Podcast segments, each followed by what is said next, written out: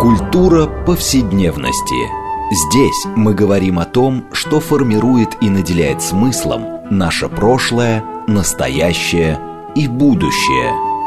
Ведущая, главный редактор издательства «Новое литературное обозрение» Ирина Прохорова. Культура повседневности. Программа предназначена для лиц старше 16 лет. Здравствуйте! Мы продолжаем цикл передач под общим названием «Культура повседневности». Напомню нашим радиослушателям, что эта программа посвящена разнообразным темам, связанным с нашими ежедневными практиками, различными укладами жизни, всему тому, что мы часто пренебрежительно называем бытом. Однако наша программа стремится показать, что многие стороны повседневной жизни являются важнейшей частью культуры и во многом предопределяет и формирует ее развитие. А, но наша тема сегодня, не могу сказать, чтобы она была очень оптимистическая, но вполне себе актуальная. А для России тем более. А вообще мы часто обращались к темам а, преступления и наказания, да, как развивалась вообще система правосудия или пенитенциарной системы. А, мы говорили об этом. Вот сегодня мы продолжим эту тему, а, которая действительно очень а, интересна и не всегда изучена или, может быть, понятна. А, и будем мы беседовать, отталкиваясь от книги, как уже повелось у нас. Это сборник, который называется «Монастырь и тюрьма. Места заключения в Западной Европе и в России от Средневековья до модерна». И на эту тему яркую мы будем беседовать с двумя гостями нашими. Хочу представить вам Елена Маратина, доктор исторических наук, сотрудник Института российской истории Российской академии наук, а автор, один из авторов сборника. Елена, здравствуйте. Здравствуйте, очень приятно. Взаимно. И второй наш гость, эм, Катя Махотина, один из составителей сборника, доктор исторических наук, профессор кафедры истории Восточной Европы Боннского университета Германии. Кстати, она тоже автор э, сборника. Здравствуйте, Екатерина. Здравствуйте. Я Ирина Прохорова, главный редактор издательства «Новое литературное обозрение», ведущая программы. Знаете, ну вот я бы хотела начать э, с такого вопроса, да, который, ну, в общем, как бы, мне кажется, а, вот в основании да, всего исследования этого очень серьезного уникального сборника. А, ну, в общем, для современного человека есть ощущение, что тюрьма существовала всегда как средство наказания и иногда исправления. Что, конечно, вопрос, так сказать, а, большой, насколько она исправляет тюрьму, но тем не менее, для нас это нормальная система Э, наказания, изоляции преступника. А вот хотел бы спросить, а правда ли, что это учреждение столь древнее или оно недавнее? Вот тюрьма в том современном виде, в котором мы знаем. Кто бы хотел начать? Да, я начну. Вообще это послужило идеей для нашего сборника, для наших встреч с э, коллегами из Западной Европы, из Франции, из Германии, потому что мы хотели проследить генеалогию тюремного заключения и как раз посмотреть вне парадигмы Фуко, который Мишель Фуко, французский философ, который написал всемирно известное исследование «Натирать и наказывать» о том, что рождение тюрьмы – это именно э, эпоха модерна, эпоха индустриализации. Мы хотели проследить, э, действительно ли это так. Может быть, есть какие-то формы заключения, которые практиковались раньше, которые э, были вне фокуса Мишеля Фуко, и действительно э, нашли, что тюрьма была практикой и в античности, и в средние века, и в раннее новое время, но она не являлась практикой наказания. Она присутствовала, но она, не была формой наказания. Формами наказания были, как мы знаем, публичные ритуалы, театрализованное действие, как, например, позорный столб, э, публичная казнь, публичное покаяние. Все это было с идеей наказывать одного, а воспитывать сотни. Да? То есть примером, чтобы в страх другим, чтобы другим неповадно было, наказывать одного ужаснейшими пытками. И вся и западная, и российская историография, она, она бросилась на вот эти инсценировки ужаса, дыба и кнут, как пытали людей, какой был,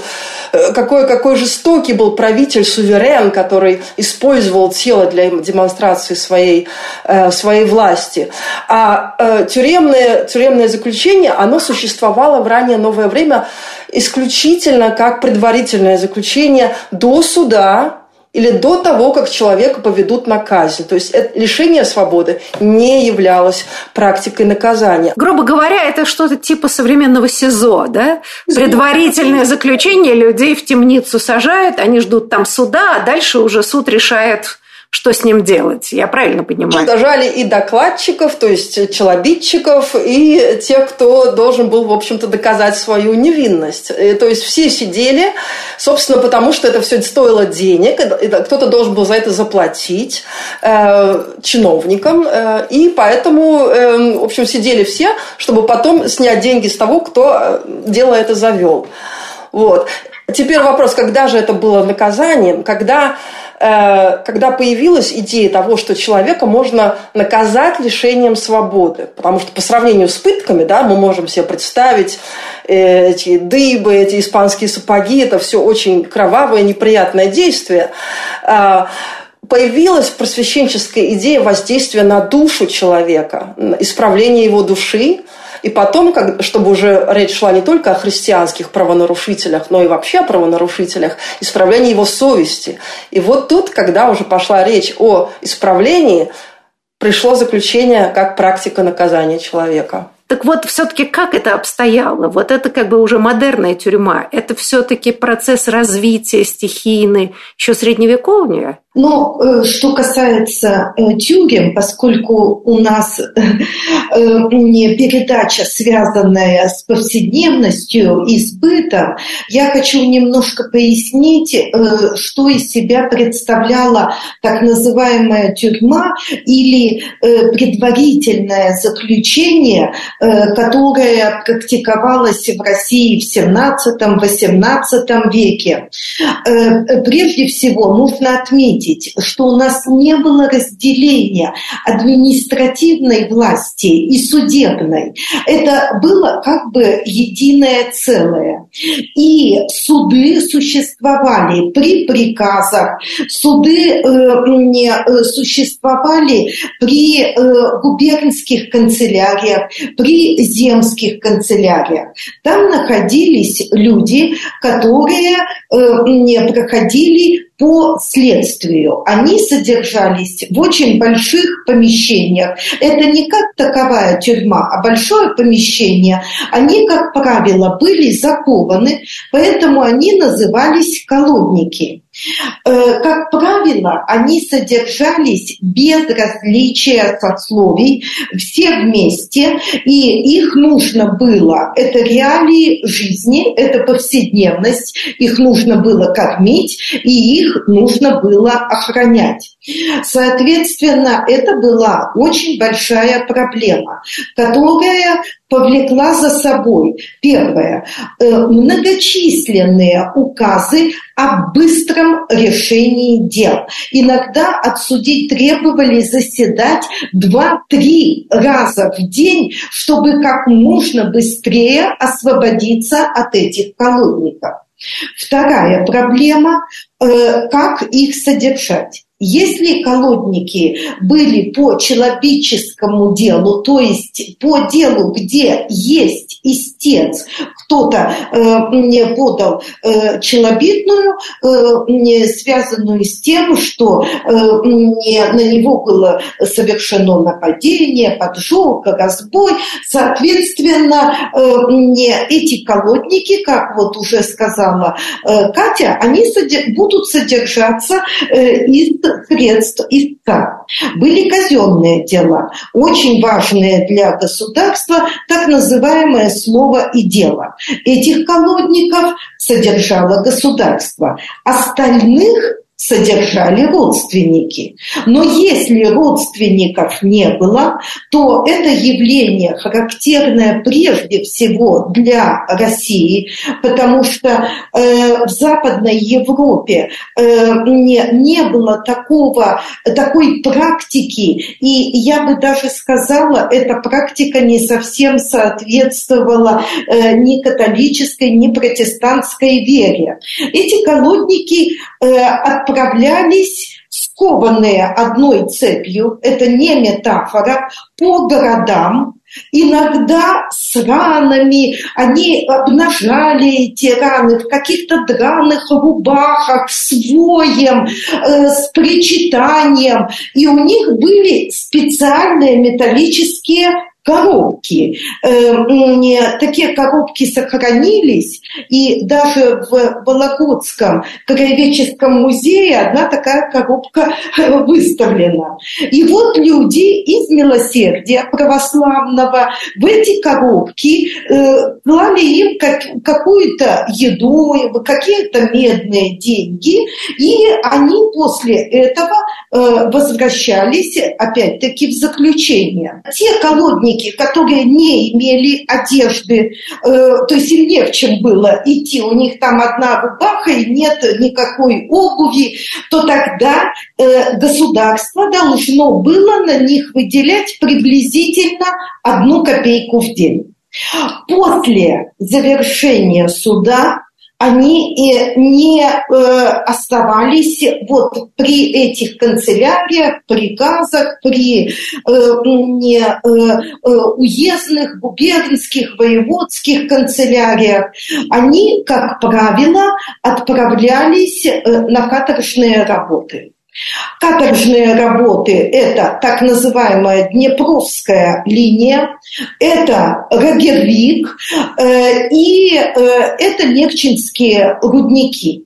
Нужно заметить, что как только э, государству необходим бесплатный труд колодника, так сразу идет, с одной стороны, ужесточение уголовных наказаний именно вот э, когда у нас были открыты Нерчинские рудники и о счастье э, пошло серебро, наше личное серебро, не перечеканенные ефимки, а наше личное серебро. А это было в 18 веке, да, открытые Нерчинские? 17 а, начало 18 века так сразу, первое, помещикам дается э, право право э, ссылать э, крестьян на каторгу, в Сибирь. Э, кстати, они после этого условно становились свободными, не частновладельческими. Вы знаете, а, это, вот это вот любопытная история, э, когда говорят нам, да, о моратории на смертную казнь, которая была введена, да, Елизавета Первой. А, а в общем, тут стоял прагматизм. Чего зря казнить, когда можно отправить работать на рудниках. И вот эта идея э, соотношения наказания, ужесточения наказания – с как бы, да, открытием новой земель или, или, так сказать, разработкой, вообще оказалось очень стойкий, и 20 век в нашей стране, в общем, эту традицию славную продолжили. Э, Катя, вы хотели добавить что-то? Ну, ну вообще, это как раз вот э, такая генеалогия э, термина э, «труд делает человека свободным», да, который использовали не только советские власти, и э, большевики, и советская власть в ГУЛАГе, но и нацистские лагеря тоже работали с этим понятием, да, почему такое центральное значение получает труд, да, принудительный труд. Что он, как, как, как он влияет на исправление внутреннего мира человека, как он его перековывает в другого человека. Это все идет из раннего нового времени. В Россию это приходит э, с традицией протестантизма, с традицией того, что э, человек может быть исправлен активным действием, то есть активной работой, черными трудами, монастырскими трудами, каторжными трудами. И что интересно, если у нас ГУЛАГом, да, в 20 веке заведовали вот это э, ОГПУ, НКВД и так далее, да, то в 18 веке это тоже индустриальное учреждение, как, например, Адмиралтейство в Петербурге, когда первая тюрьма, в кавычках, да, каторжный двор возник именно под, э, э, под руководством Адмиралтейства. То есть люди должны были работать, исполнять, они должны были работать как раб на галерах. Это действительно такое, э, не метафора, а действительно они были на галерах, э, поэтому улица в Петербурге называется до сих пор галерная, в память об этом. И они должны были строить корабли и так далее. И это пришло из Запада.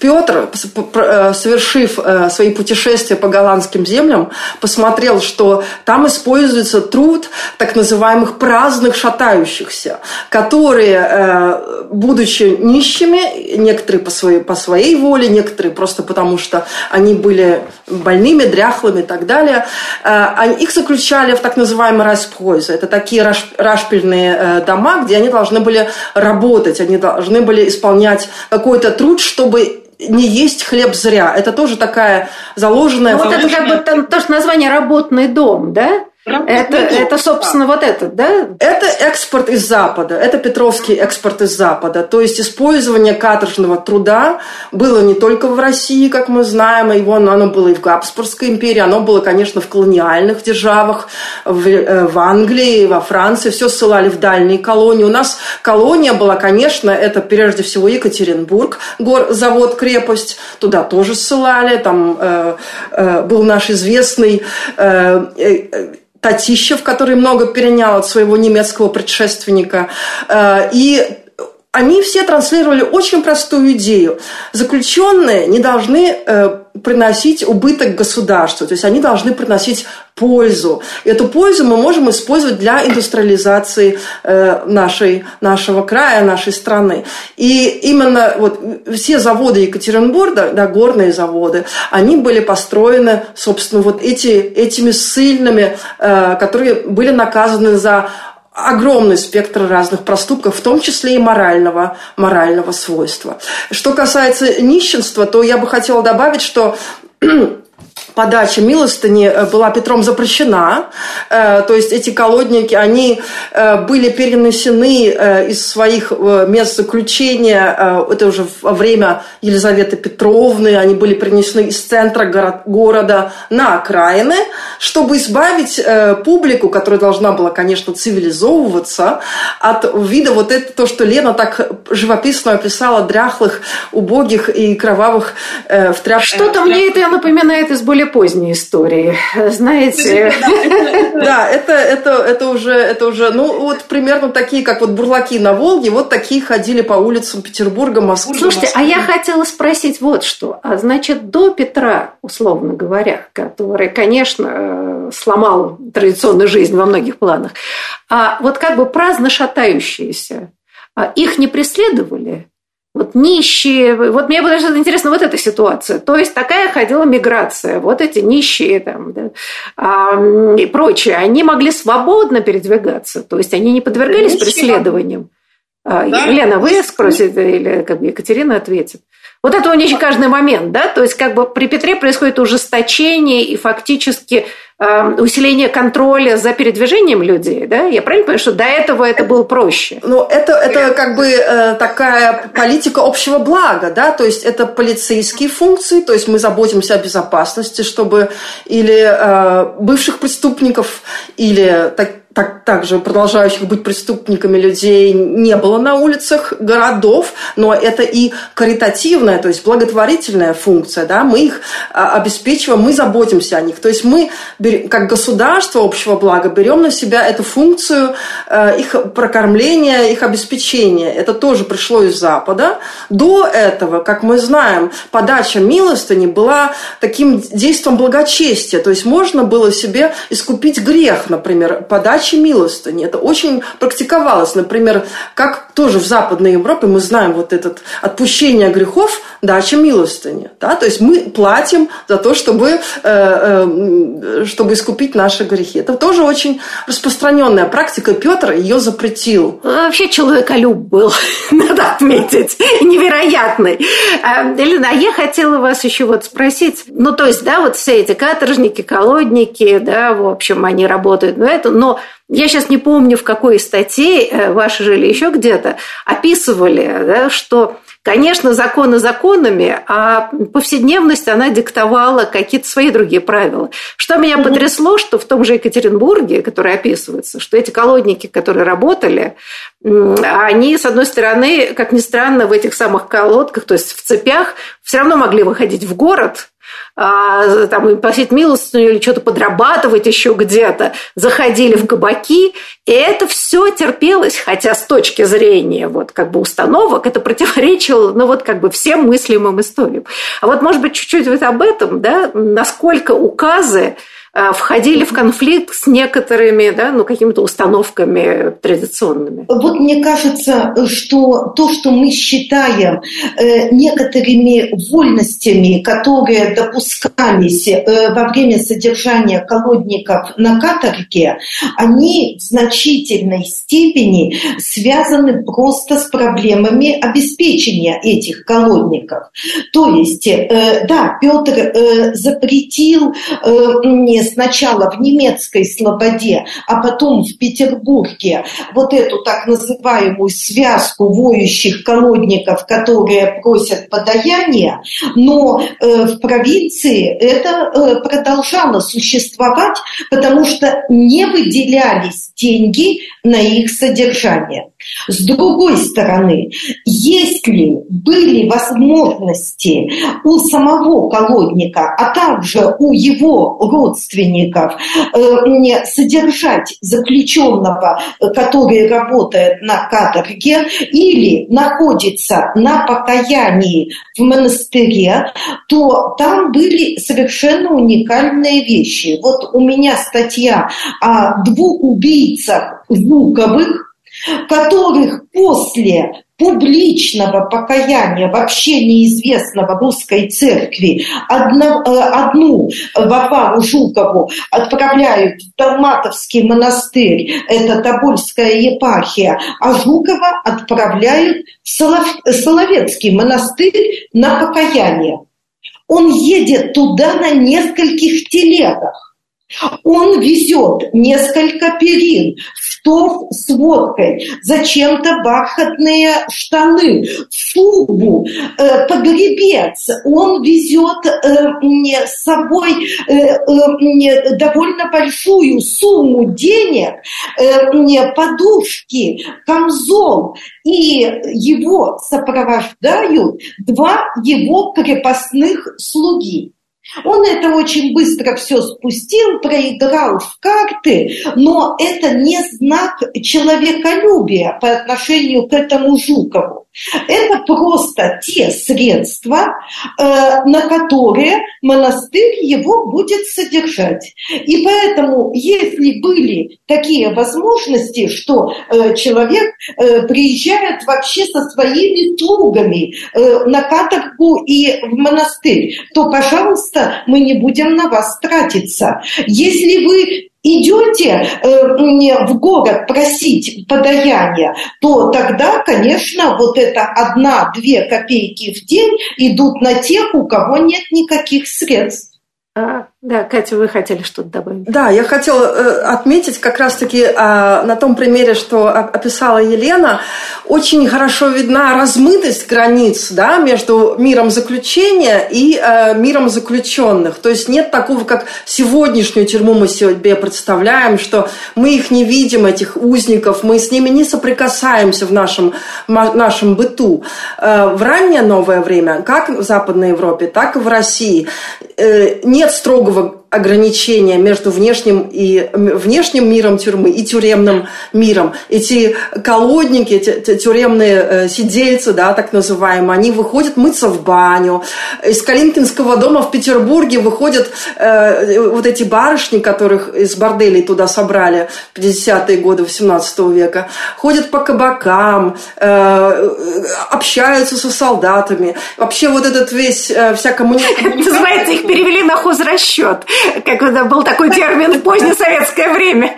Они должны сами себя были обеспечивать. Да, это хорошо. Вот. И, и вот тот же Жуков, да, и как бы он, он, то есть он живет там вместе со слугами, он живет в монастыре, в действующем монастыре, да, и играет в карты. С кем-то он играет в карты, явно не с монахами. То есть тем, кто его охраняет. А кто охраняет? Сосланные на пропитание туда отставные солдаты.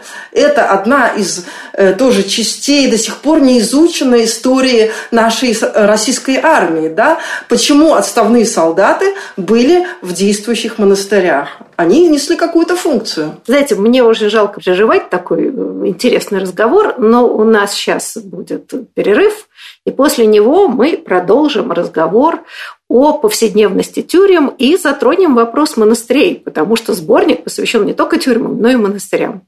А, так что прошу наших радиослушателей, не переключайтесь.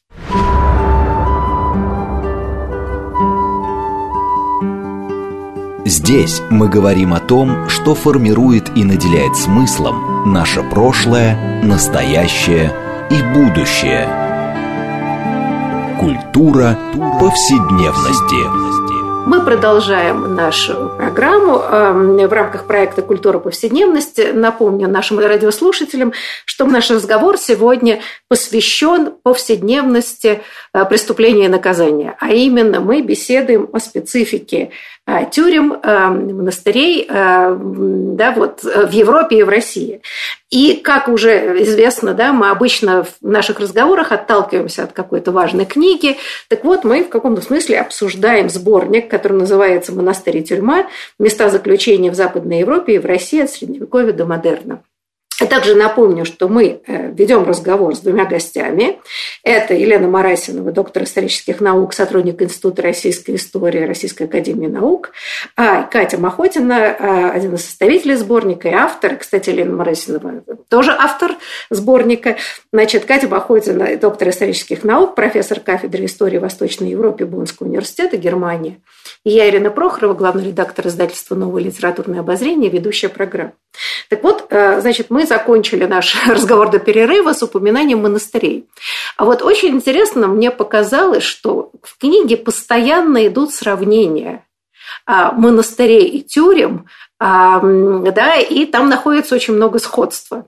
Я думаю, что на первый взгляд это кажется немножко странным, да, потому что в каком-то общественном сознании до сих пор монастыри – это место, где люди уходят от мира, где они там да, молятся, значит, как бы очищают свою душу. А вот хотела спросить, а какая связь между тюрьмой и монастырем? Почему вообще это можно э, сравнивать? Лена, давайте с вас начнем, да, потом Катя дополнит. Ну, я хочу просто отметить, что эта проблема очень мало у нас исследована.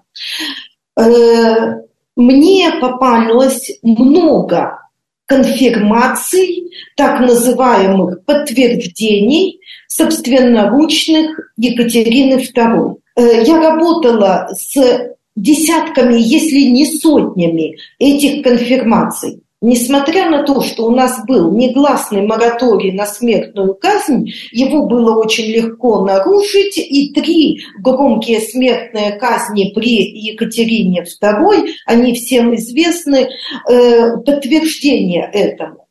Однако мало известно, что сразу после казней участников восстания Пугачева Екатерина подтверждает исключительное право э, императрицы подписывать смертные приговоры. Смертные приговоры э, выносятся по соборному уложению так же, как всегда, и от сумы, и от тюрьмы, и от плахи никто у нас не зарекается. Но Екатерина на очень многих приговорах, которые, конечно, отменяются, она пишет э, дополнительно предать церковному покаянию в монастыре.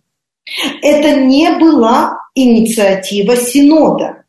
Это не была инициатива православной церкви.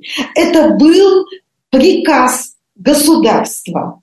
А церковь была только э, орудием вот этого перевоспитания колодников с одной стороны, а с другой стороны очень удобного содержания их в монастыре. Без клерикализации общества, при секуляризации во всех сферах жизни Екатерина начинает очень активно использовать церковные практики. А, да, Екатерина, вы хотели да, что-то сказать? Да. Я просто вот э, хотела отметить, вы, э, Ирина, сказали правильно, конечно, да, что мы ассоциируем э, монастыри прежде всего с очищением души, такой с добровольный уход от мира, посвящение себя Богу, обед Богу.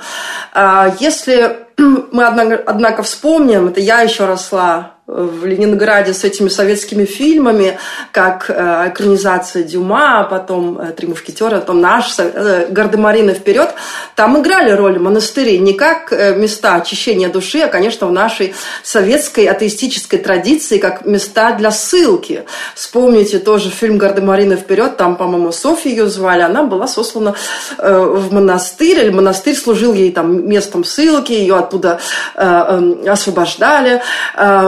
Потом Э, Констанция в «Трех мушкетерах» тоже была в монастыре, но она там пряталась. В общем, мы понимаем, мы просто берем из этого очень профанного и популярного, популистского представления, что монастырь, монастыри играли э, разные функции, были не только местами очищения души, но и, в общем-то, местом э, ссылки или местом каких-то таких вот секретных взаимодействий. И действительно, наверное, самая известная функция российских монастырей, русских монастырей, это то, что туда ссылали опальных жен э, цари, да, которые э, не хотели больше, развод был невозможен по церковному праву, поэтому, чтобы избавиться от брака, можно было сослать супругу, собственно, в монастырь, обвинив ее там в меланхолии, в неверности, в прелюбодеянии и так далее. Это был самый верный способ жениться на новой, э, более юной жене. Вот, это первый момент. Это тоже, наверное, 17 особенно, конечно, в 18 веке. Я перебью, но ведь и жены могли жаловаться на мужей, за Они их, так сказать, прелюбодеяние и это, э, как бы сейчас сказали, харасмент и все прочее, и могли добиться того, что муж тоже был отправлен. Так и бывало, или это в основном женщины? Это, это уже екатерининское время. Э, если жены, конечно, вообще вот с этого начинается путь к массовому э, феномену вот этой монастырской ссылки, то, что общество само начинает от властей требовать ссылки члена семьи, решая таким способом свои личные семейные конфликты например, я, как мать, жалуюсь на свою, свою блудную дочь, блудную сына, требую заключения в монастырь на исправление и, собственно, сложу, затем раскаивается человек или нет. То есть это не только церковь или светская власть хочет дисциплинировать и исправлять человека, но это сами, собственно, люди, то есть это снизу не только дворяне, но и простой народ, который очень смотрит за тем, раскаялся человек или нет, чтобы взять его обратно в семью. Эм, то есть это идет тоже такое социальное измерение этой монастырской ссылки. Но опять-таки возвращаясь назад, то есть политические оппоненты, мы знаем, да, вот эта русская история железной маски, когда нельзя убить конкурента на трон – потому что это большой грех, это убийство человека с, с, с церковной, ой, не с церковной, с царской, царской кровью. Эм, но можно сослать его в монастырь, как брауншвейгское семейство и, и, и, и другие тоже. Э, например, Ксения Годунова даже, мы знаем, была сослана в, Горецкий монастырь. То есть вот эту функцию мы мало-майски знаем. Но то, что монастыри были разноплановыми местами заключения, они были долгаузами, то есть местами для заключения душевнобольных, Долгаус, это перевод тоже с немецкого. Они были работными домами, они были домами по изменению конфессии или утверждения в православной вере. Они были богадельными для отставных солдат или, опять-таки, для нищих или увечных, убогих. Э, и они были, конечно, домами для беспризорных. То есть у них они было, как сегодня бы сказали, многопрофильные учреждения, эм, которые возникли с Петровской идеи, хотя это была даже идея не Петра Первого, а скорее его э, духовник, не духов, духовного первого лица Феофана Прокоповича, э, чтобы сделать из монастырей социальные учреждения, которые приносят пользу государству. Вот я как раз хотела, да, этот вопрос задать, что все-таки до Петра а, при том, что, может быть, практика там, а, ссылки нелюбимой жены или все были, все-таки монастыри, э, ну, вот таким многопрофильным все-таки не были. Я правильно понимаю, что это все-таки Петр, поездив по Европе, Петр как-то странные вещи иногда из Европы брал. Вот. Ему очень понравилась эта идея секуляризации. Если я правильно поняла целый ряд статей, и по принципу, вот чего они там молятся, только, значит, нагрузка на государство, пусть оправдывает свое существование. Я правильно понимаю, Лена, да, что, в общем, Петр э, заставляет практически монастыри вот становиться вот таким многопрофильным от системы наказания до эм, я не знаю, да, ну, исправления, что ли? Ну, э, дело в том, что э, государство вообще я бы сказала, очень давно пристально наблюдала за монастырями. Потому что это была несколько такая обуза для государства и в какой-то степени конкурирующая организация. Грозный запрещает без разрешения царя завещать э, э, э, крупным землевладельцам свои земли в монастырь. Как? Земли уходят из службы. Это было запрещено. Петр запрещает открывать новые монастыри. Про секуляризацию Екатерины мы прекрасно знаем.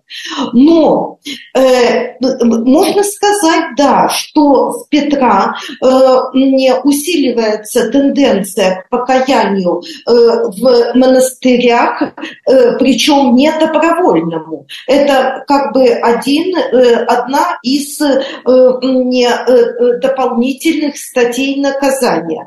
Но массовым это становится при Екатерине II. И нужно сказать, что монастыри не были в восторге совершенно и непрерывные какие-то э, реляции идут э, от настоятелей в синод и от синода, что э, матушка государыня, у нас теперь крестьян нет, а вы нам убийц присылаете, а на что мы их будем содержать? И был торг, в конце концов решили, те, кто не может содержать себя сам, две копейки в день мы выделяем на таких. Э, но параллельно с этим Екатерина начинает борьбу против пытки. Собственно, ограничение пытки как средство дознания, оно начинается и при Петре. Он запрещает пытать малолетних, Елизавета запрещает пытать женщин. Екатерина вообще говорит, давайте мы ограничим пытку. Ну, хватит уже, это просто невозможно. Кровавиться. Она так и, и пишет, прекратите кровавиться. А ее спрашивают, а как же дознание это проводить? Она говорит, а вот священники. Пусть священники идут и беседуют с э, подозреваемыми преступниками.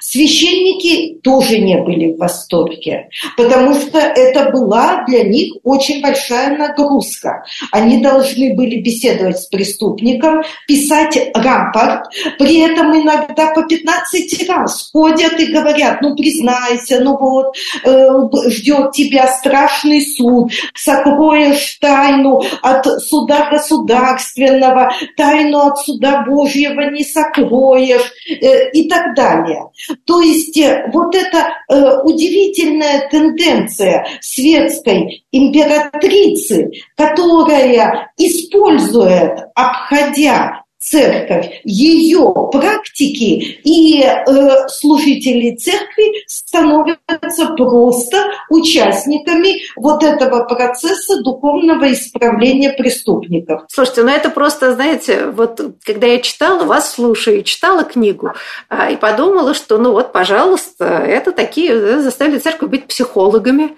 в современном смысле, выслушивать, да, значит, склонять человека к раскаянию, раскаянию, э, предлагать ему сознаться в преступлении и так далее. Это довольно интересно. А я вот хотела, Катерина, спросить, а, а до вот этого, так сказать, обмерщения, да, попыток обмерщения а, монастырей встраивания их в вот такое модерное государство.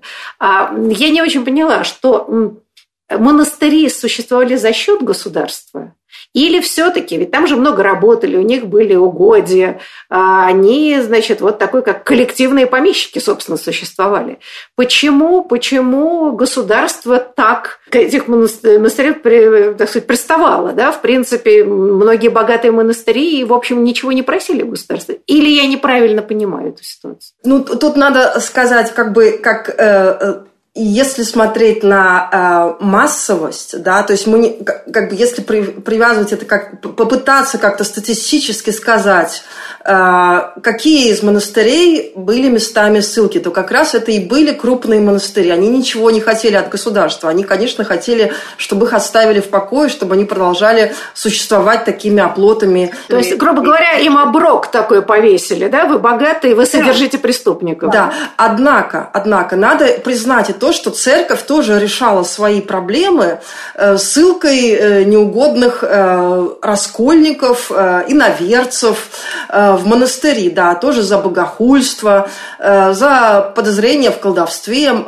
церковники могли тоже ссылать в монастыри и ссылали, делали это тоже очень, очень охотно. Как раз-таки мы не знаем, кто из обоих, да, как бы полюсов, да, светская власть или церковная власть были более гуманные в применении этой, этой практики наказания. С другой стороны, эм, я бы все-таки поставила под вопрос тот тезис, что церковь была только инструментом светской власти.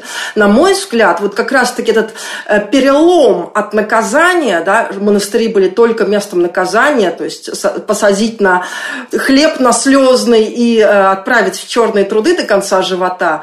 Это было Петровское время. В Екатерининское время мы уже совершенно другой концепт э, видим, да, то есть это уже не только подначальство, то есть заключение на цепь, а это исправление, то есть до раскаяния прописывается именно срок, то есть это обычно где-то до трех лет, и самый распространенный срок это 6 недель за прелюбодеяние и до того, как человек покажет э, э, признаки, представит признаки раскаяния.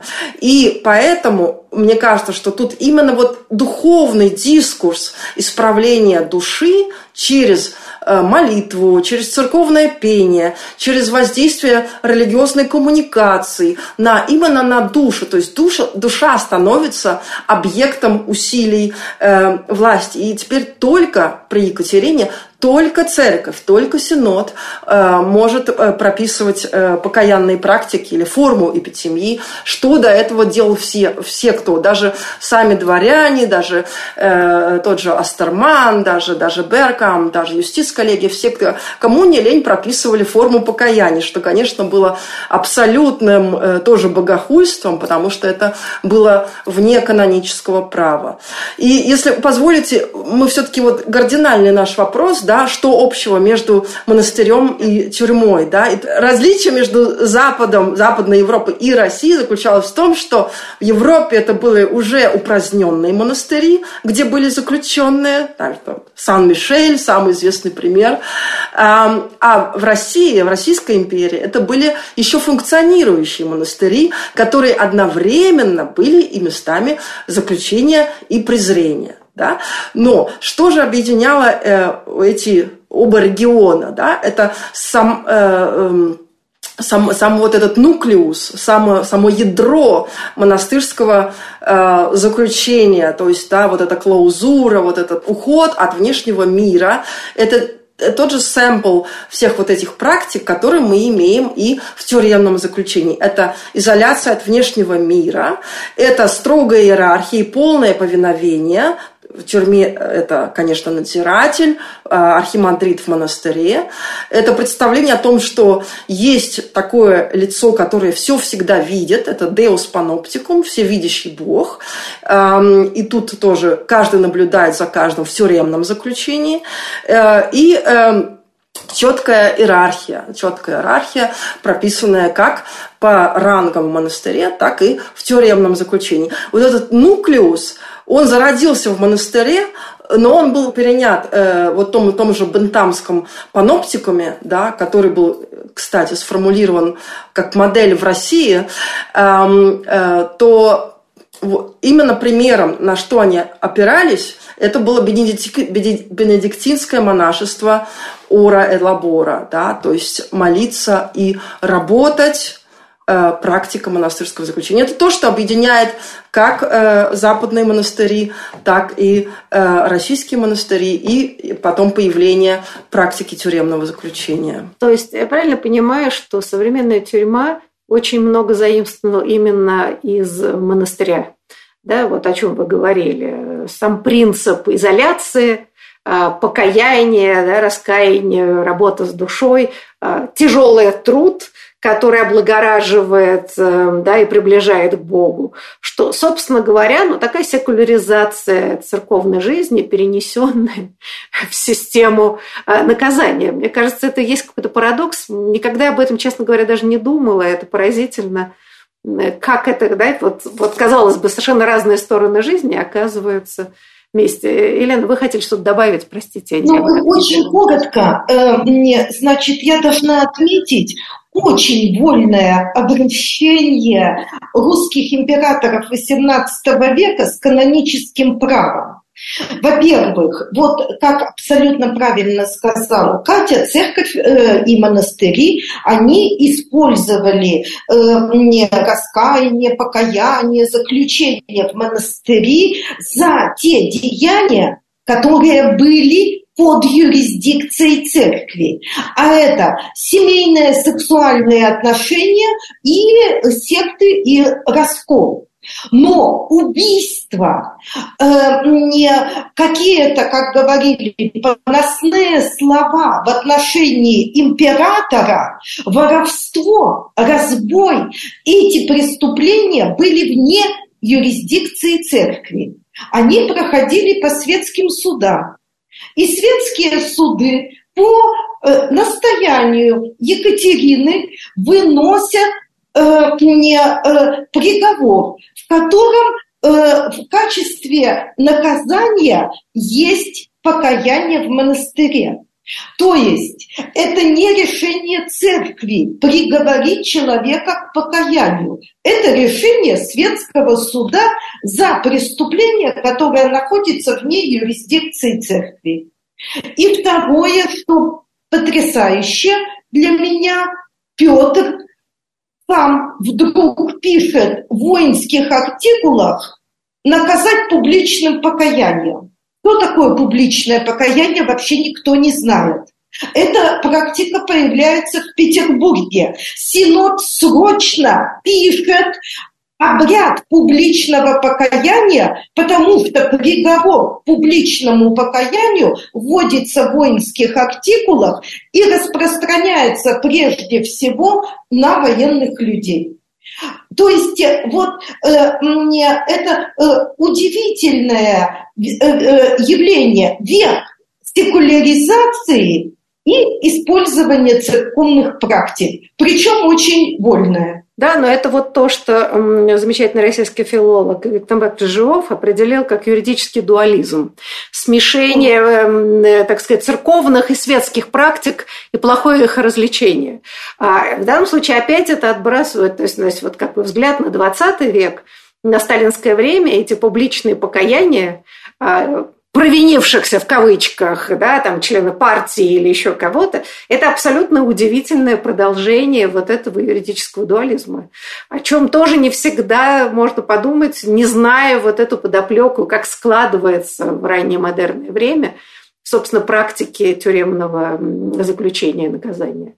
А вы знаете, ну, правда, тема безграничная, вот. Но, э, к сожалению, вот наше время подошло к концу. А, ну что ж, действительно, от тюрьмы и суммы не зарекайся. Но хотелось бы, чтобы этот опыт, а, повседневный опыт, все-таки как бы не коснулся всех нас по возможности. Лучше читать об этом в книжках. Я хочу поблагодарить э, гостей. Большое вам спасибо за очень интересную беседу. И надеюсь, до будущих встреч.